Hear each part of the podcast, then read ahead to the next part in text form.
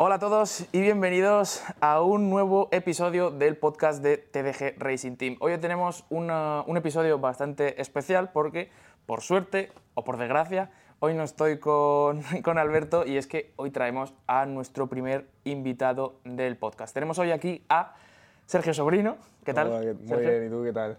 Muy bien, muy bien. Estamos aquí, pues bueno, eh, es- tenemos el placer de tener por, por primera vez aquí a un, a un invitado y se me había ocurrido traer aquí a Sergio, eh, pues un chico que ya había conocido en persona y la verdad creo que tienes cositas que puedes aportar a, nuestro podcast de, de Sim Racing, ¿no? Em, así que nada, quiero empezar sin más dilación porque te presentes un poquito, que cuentes un poco quién eres, eh, por qué te conozco, en fin. Pues me llamo Sergio Sobrino, como bien has dicho, tengo 18 años y me dedico a competir semiprofesionalmente en el Fórmula 1 23.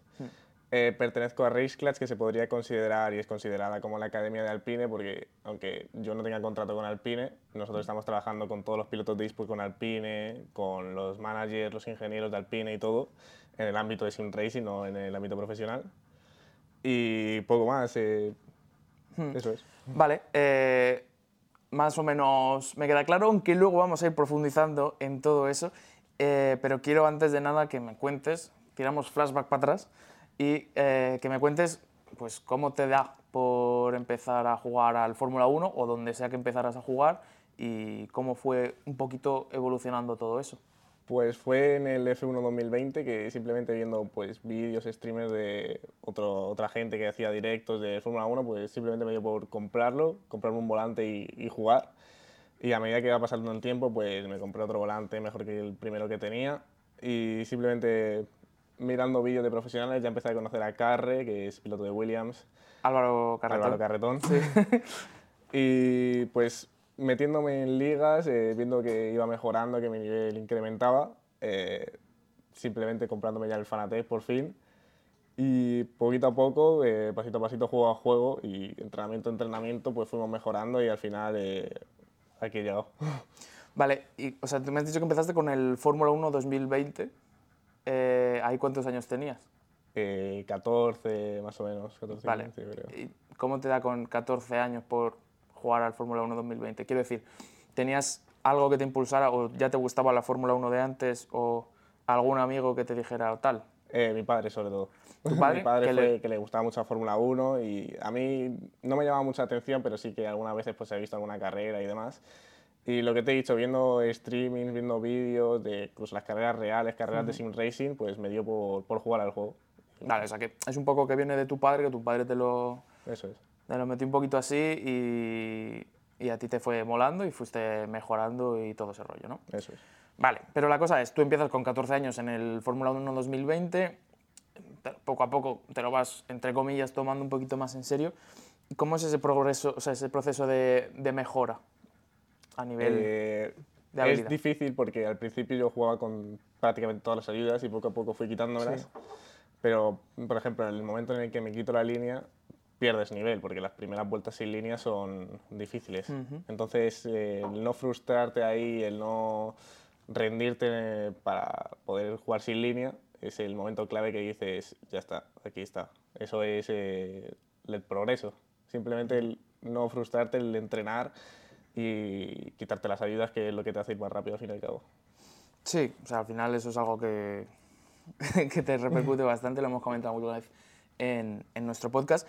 Y te iba a preguntar, o sea, tú en, en el momento que empezaste a jugar o a tomártelo un poquito más en serio, ¿tú notabas que se te daba bien o que tenías más facilidad de lo normal para ir mejorando o simplemente tú le echabas horas y poco a poco... Eh, le echaba, yo en ese momento no tenía ningún objetivo en mente, ni llegar a los eSports ni nada, simplemente pues jugaba, me quería pasar bien, competía contra otra gente, otros españoles que me caen muy bien y demás, y, y ya está, no, simplemente pues paso a paso, no, simplemente pues veía que tenía nivel, algunas carreras ganaba, otras no, simplemente me lo pasaba bien. Sí, tú, como todos, ¿no? Empiezas por, por divertirte un poco así.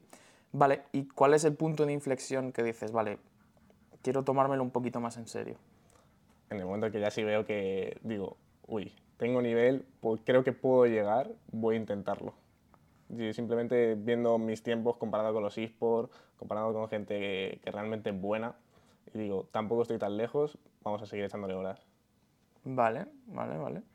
Vale, y en eh, por qué te decantas, porque dentro de todo lo que es el sim racing, toda la esfera que, que engloba eso, ¿por qué te decantas, aunque sé de primeras que empezaste en Fórmula 1 por, por influencia de tu padre y cosas así?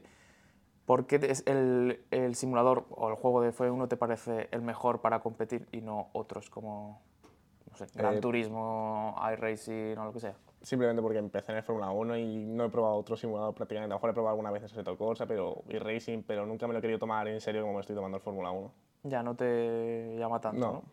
Vale, ah, está bien. vale, y te quería preguntar un poquito, eh, ahora profundizando un poco más acerca de tu situación actual, porque quiero que nos expliques cómo es estar dentro de un club de, de eSports, en este caso eh, de Fórmula 1. Eh, la verdad que es de gran ayuda poder competir y trabajar con tantos pilotos buenos, tantos pilotos profesionales y la verdad que es de, de gran ayuda porque tienes ingenieros que te analizan las vueltas, tienes ingenieros que te ayudan en setups y en esta curva a lo mejor se te va un poco, pues cómo mejorarlo, cambiando el setup. Eh, tienes todo, puedes comparar tu vuelta con la de los propios profesionales de Alpine para decir, a lo mejor aquí frenas un poco más tarde, tienes que frenar antes, a lo mejor frenas pronto, tienes que frenar más tarde, puedes acelerar más tarde y poco más simplemente la ayuda que ese impulso, ese empujón que te da por llegar a los esports. Es Sí. eso. O sea que realmente en el, en el, en el club propiamente dicho, al final eh, te aporta unos recursos que tú por tu cuenta pues no vas a poder tener, porque tener a un tío ahí diciéndote Claro. en esta curva haz esto, pues de normal no, no puedes tenerlo, ¿no? ¿Y, y tú crees que eso se nota realmente? Sí, sí, para sacar, porque tú puedes llegar a un nivel en el que simplemente por jugar, por echarte unas partidas con tus amigos, adquieres, pero luego ya tienes que empezar a hacer otras cosas si quieres superar ese nivel que tú ya tienes. Y sobre todo ese empujón de tener a alguien que te ayude a, oye, aquí puedes hacerlo, puedes girar un poco más pronto porque vas a salir mejor o cualquier cosa es esas décimas o esas milésimas al fin y al cabo que necesitas para poder conseguir tiempos realmente competitivos. Claro, y al final también con el tema de los setups y todo esto, imagino que también te, o sea, es algo bastante importante porque, como bien, bueno, es que lo hemos comentado también en otros podcasts, que los setups son realmente bastante importantes si quieres tener un nivel bastante competitivo y mm, te pueden ayudar a eso, sacar esa decimita o lo que sea que te puede hacer ganar una carrera, ¿no? Imagino. Sí, prácticamente un setup es el 90% de entrenamiento es sacar el setup óptimo para tu conducción y para el ritmo. ¿Y eso, eso lo, lo sabes sacar tú solo? Eh, nosotros siempre tenemos una base, una Sí. base de setup para cada circuito, entonces probamos esa base, vemos a lo mejor en el primer sector creo que me gira poco, pues intentamos cambiar para que gire un poco más, pero balanceándolo para el segundo y el tercer sector, Sí. y con ayuda de los ingenieros obviamente y de los compañeros mínimamente. Vale, qué guay, mola. Y a nivel de competiciones, cuéntanos un poco cómo, cómo, o sea, cómo, cómo se compite en el Fórmula 1 2000, bueno, en el que sea, en Fórmula 1. Eh, a mi nivel, que yo todavía no estoy en eSport ni nada, simplemente es compito en PSGL, es Premier Sí. Sim League Racing. si Sí, no- que dentro del Fórmula 1 yo creo que es de las más Algo así. conocidas, ¿no? Sí, eh, a nivel no profesional, Sí. creo que es la mejor del mundo y compito actualmente en PSGL F2. compi- F1 es solo eSport, prácticamente. Y compito en F2 y básicamente es una carrera por semana. F2 que son con F1. Sí, sí, obviamente. Vale, vale. Y una carrera por semana y te enfrentas prácticamente a todos los aspirantes a eSport en mi nivel. Siempre tienes que pues, entrenar la carrera que te toque y O sea que digamos que tú estás en el pasito ahí por debajo a estar con los Eso es. tops, eso es. ¿no? Vale, ¿y tú te ves con, con, o sea, tú tienes expectativas de llegar a estar con los grandes? Sí, yo creo que, que puedo llegar hasta los grandes. ¿Crees que puedes? Eso es. Bueno, pues a tope, a currar. ¿Y qué hay que hacer para llegar a, a eSports? O sea, a ser, eh, estar en el top top. Y luego, pues dentro del F123, bueno, cualquier Fórmula 1, tienes un apartado que son las Challengers, Sí. que es para conseguir la licencia que te permite poder correr los eSports, que se basa en, en dos eventos, cada uno de 15 días. Y en el primer evento a lo mejor tienes que hacer 6-7 vueltas, intentar hacer el mejor tiempo posible en ritmo de carrera, teniendo que la propia IA eh, te pille el- bien en las rectas para que no pierdas tiempo en las curvas Sí. Y no sé si mal no recuerdo, son los 8 o 9 primeros de cada evento, o sea, 16, 18 pilotos, más o menos, se clasifican a un campeonato de 6 carreras en el cual el top 6 recibe la licencia para poder competir en los eSports. Y de ahí, si te fichan un equipo de los eSports... Claro, porque tú, eh, imagino que haces esos, esas clasificatorias, por así llamarlo, eh, pero después, claro, en los eSports ya hay ciertos pilotos, ¿no? Claro, si hay hueco para Claro. ti, entras. O sea, que, que a pasar eso ni siquiera te garantiza nada. Claro, te da a lo mejor un 70% de garantizado de que vas a correr los eSports. Sí, pero imagino que de los que ya están, pues tendrá que irse gente, Claro, claro, obviamente. o que no les renueven, o, o lo es. que sea. Tienes que tener esa suerte de que, pum, a lo mejor tienes un hueco libre para ti. Te llama el equipo y fichas. Joder, curioso, curioso. Y tú te ves con, con proyección, ¿no? Con Sí. capaz de llegar. Este año mi objetivo es hacer las challenges, simplemente hacerlas, no quedar top 6 ni nada, pero coger esa experiencia de qué son las challenges, que ya la retransmite la propia Fórmula 1, son, ya es un campeonato a nivel mundial, por así decirlo. Sí. Y ya para el año siguiente sí que mi intención es quedar top 6 y no este año, el siguiente. ¿Y por qué este no? Creo que todavía me falta algo de ritmo en clasificación. No ritmo porque mm, creo que mis tiempos, mis mejores tiempos de clasificación lo son hacer. muy buenos. Sí. Pero sí la constancia de que tienen los eSports, que pues, por eso más que nada se diferencian de nosotros, que ellos de 10 vueltas les salen 9 bien y a lo mejor a mí de 10 vueltas me salen 5 bien. Ya. A ver, también en- entiendo que así de primera la presión es algo que pf, hay que saber gestionar y más. eh, es que una locura. Muchas veces los ingenieros, los propios managers del equipo te ayudan a gestionar la presión, a gestionar el mental. ¿Y eso cómo, cómo te pueden ayudar? Eh, simplemente pf, entrenas con ellos, te dicen, tú ve tranquilo, sabes que lo puedes hacer bien. Tienes uno al lado que te dice, no te rayes, No, bro, hombre, pero- tú puedes. vas trabajando día tras día con ellos, sabes que lo vas a hacer bien, siempre tienes a tu ángel de la guarda, por así decirlo, que es tu ingeniero, que Vale. te ayuda en todo, que sabes que tienes el ritmo, sabes lo que hay que hacer y poco más, así que Hmm. simplemente es eso. Bueno, pues mucha suerte con tu challenge. Quiero preguntarte cómo te preparas tú para, para un campeonato o para un torneo o algo así, que, que sea importante para ti, que te lo quieras tomar en serio, que quieras ir a ganar. ¿Cómo te preparas para eso? Pues para PSGL, al ser los jueves a las 9 de la noche, eh, Que es una carrera de un circuito en concreto, ¿no? Que- eso es. Vale. Pues me dejo el fin de semana como de descanso, de más tiempo libre, de jugar a otro simulador o estar con mis amigos y a partir del lunes empiezo a entrenar. Es el circuito que me toque. Primero siempre, pues, como te he dicho antes, el 90% de los entrenamientos es sacar el setup. Pues empezamos probando la base, haciendo simplemente quali, ni ritmo de carrera ni nada. Probamos la base del setup, intentamos sacar todo el máximo tiempo posible en el setup y luego ya pues simplemente por conducción, por tomar los vértices bien, acelerar bien y demás. Y el martes sigo entrenando quali. Y a partir del miércoles ya empezamos a darle un poco de carrera, a hacer qué estrategia es la mejor, Y eso, la, o sea, la carrera, perdona que te corté, la carrera que es con, la, la haces con los, tus compañeros, de, Eso entiendo. es. Eso es. ¿Qué- Y- ¿Cuántos sois? Eh, 8, 9. Ah, bueno, está bien. Entonces probamos estrategias, que cuál a lo mejor cuando cae el neumático, o sea, el drop del neumático a lo mejor cuando te pilla el drop pierdes un segundo respecto a tu vuelta anterior. Sí. O sea que es bastante tiempo y, y el jueves volvemos a probar a hacer quali. O sea, que mucha, Sí, mucho es- solo, ¿no? Quiero decir. claro, simplemente es que este juego es quali. O sea, carrera Ya. es tren de DRS y difícil adelantar. Yo, a ver, es que para los que quizá no estéis viendo esto y no hayáis jugado tanto al Fórmula 1 o no hayáis visto cómo son la gente que es buena en Fórmula 1 de verdad, la realidad es que están todos súper parejos en cuanto a tiempos, o sea, cualquier mínimo fallo es súper clave y es que van todos hilando finísimo, o sea, es una locura, porque es como, no puedes cometer ningún fallo, todo súper juntito, es una locura, ¿eh? es muy, muy, muy complejo y es algo que requiere mucho, mucha concentración, mucho trabajo detrás, me imagino. Eso es. Qué locura, tío. Vale. eh, y te quería preguntar, a ver, eh, me has dicho que tú eh, o sea, entrenas bastante, por lo que tengo entendido. ¿Cómo, cómo compaginas el, el hecho de entrenar con el resto de tu vida? Porque estás estudiando, tienes 18 Eso años. Eh, pues simplemente por la mañana es estudio, Sí. voy a clase y demás, y como a las 2, 3 por ahí más o menos, y de 3, a lo mejor descanso tres y media, Sí. De 3 y media a 6 eh, hago lo que tenga que hacer, estudiar y demás.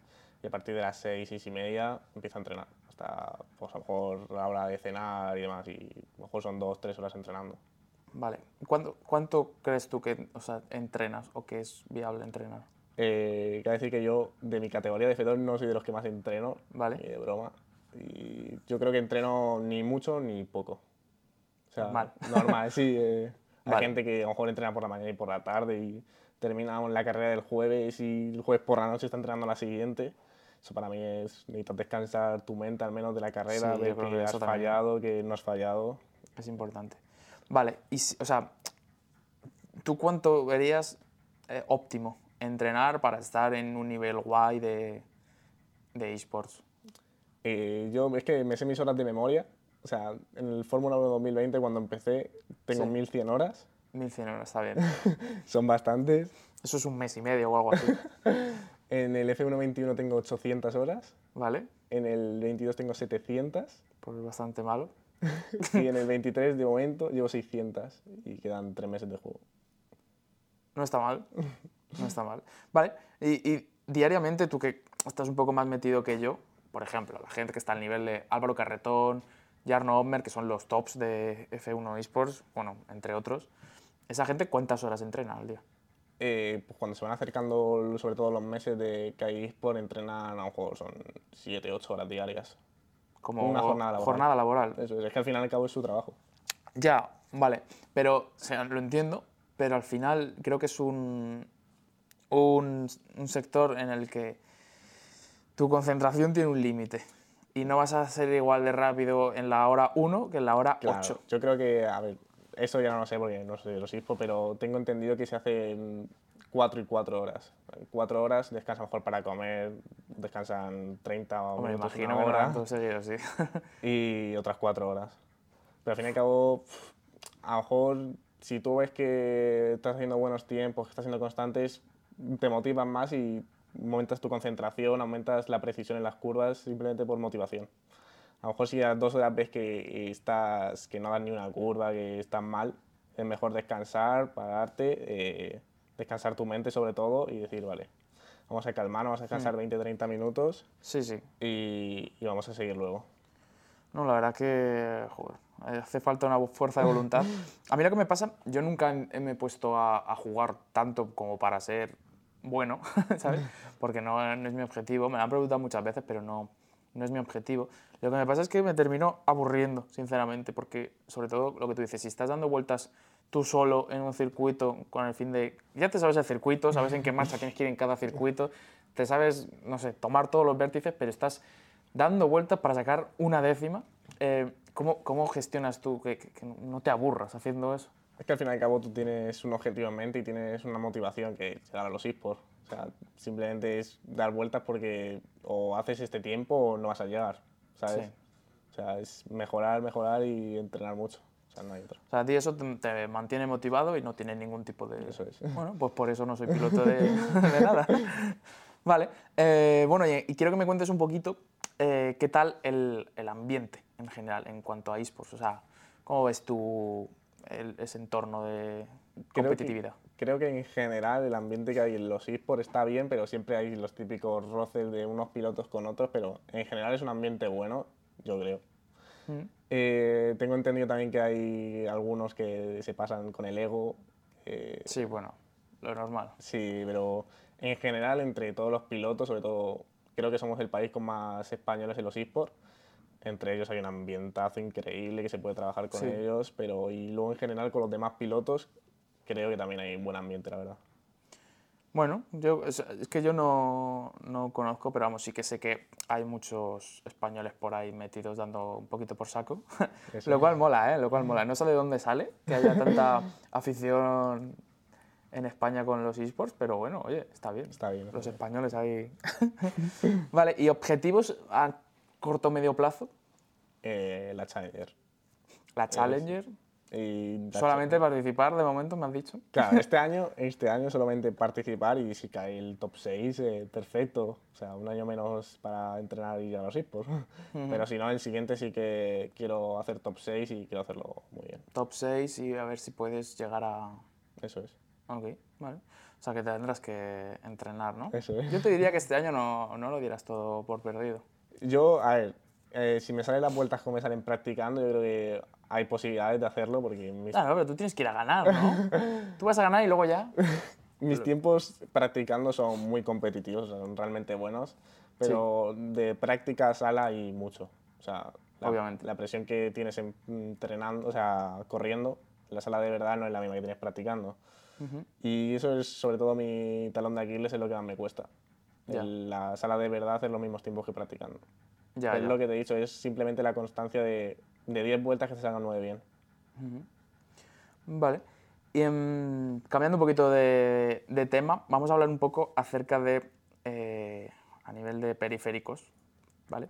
Porque esto es algo que a mí me preguntan mucho y es que la gente que empezar en sim racing y todo esto le da mucha importancia a qué, qué volante tengas o si juegas con volante con mando. ¿Hasta qué punto crees tú que es importante? Eh, sobre todo, pues, en vez de base y aro, el- lo que equipara el volante, sobre todo me centraría en los pedales. Los pedales es verdaderamente donde te dan las décimas. Tener unos pedales buenos es tener mucho trabajo hecho. Pero también el tener un una buena base, un buen aro, que sientas el coche, que sientas de verdad cuando se te vaya, es, es increíble. Pero sobre todo para empezar, yo no empezaría con un Fanatec, Hmm. porque no sabes si te va a gustar del todo el Exacto. conducir, si vas a querer llegar a los eSports. Simplemente empezaría a mejor por un T150 Pro o un G29 incluso. Y de ahí, si ves que te gusta, si ves que puedes mejorar o simplemente quieres pasártelo bien y puedes, me compraría un Fanatec. O sea, si vas a jugar al Fórmula 1, sobre todo un Fanatec. Vale, explica un poco por qué esto. O sea, por qué Fanatec y Fórmula 1 funciona bien. Eh, Fanatec, Aquí vamos a hacer un poco de promo, ¿no?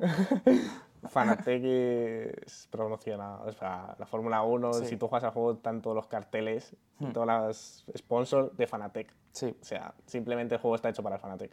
eso es. Mucha gente que ha probado volantes de 4.000 euros solo en la base, 2.000 euros el aro, y se han pasado a Fanatec luego y han dicho que, que se va mucho mejor con Fanatec. Sí. Es algo, es algo curioso que no mucha gente sabe y es, es eso que eh, al final, cuando el juego está pensado para un volante en concreto, eh, por mucho que tu volante sea mucho mejor, quizá en otros simuladores sí que es mejor, pero en el Fórmula En el 1, Fórmula 1. pues no. ¿Y en qué notas tú diferencia? O sea, ¿en qué puedes notar diferencia llevando un Fanatec con respecto a otro? ¿En que la configuración va mejor o que Los notas input lags, eh, sobre todo los pedales, los pedales- Para mí los pedales de Fanatec son muy buenos. qué pedales? Yo tengo los Fanatec XSL Elite V2 con célula de carga. Vale. Y sobre todo el llevar una célula de carga en Fanatec te hace, te hace mucho. Pero sobre todo los input lags, el que eh, el volante, a lo mejor te contravolantea antes, lo puedes salvar antes, ¿sabes? Sobre todo los input lags en respecto a otros volantes. Entonces, básicamente, para el Fórmula 1, bueno, en general todos, de momento, es mejor un Fanatec, ¿no? Eso es. Si quieres llegar a ser, o sea, si quieres cierto nivel competitivo, entiendo. También los eSports están obligados a llevar un Fanatec. O sea, Claro, la gente que compite... hace Que te voy a decir, yo, desde mi total desconocimiento, he oído a gente queja- quejarse de que les obliguen a llevar Fanatec porque no les gusta, Eh, yo, la verdad que no he escuchado nada de eso, pero... ¿no? No, no, la verdad que Yo, de Jarno. Ya no. Yo, yo he oído a Jarno quejarse muchas veces de romper cosas o... Ah, es que ya no creo que rompió los mismos pedales que tengo yo, en, a lo mejor rompió dos o tres en un mes. Exacto. No sé cómo frenará ese tío. yo no tengo ni idea de cómo frena Yarno, pero yo creo que le mete tal pisotón al freno. Tiene que meterle un que pisotón. Lo parte. Claro. Yo creo, es que no, no le encuentro otra explicación. Es que Tampoco. no puedes partir unos pedales que cuestan, no sé, son 300 euros en 15 días. Ya, macho. A ver, también si juega 8 horas al día y estás 8 horas al día metiéndole ahí pisotones, igual se Claro. lo rompes, ¿eh? A lo mejor- No sé. Bueno, eh, ¿y ves probable que dentro de, un- bueno, de aquí a unos añitos se rompa esa alianza? No.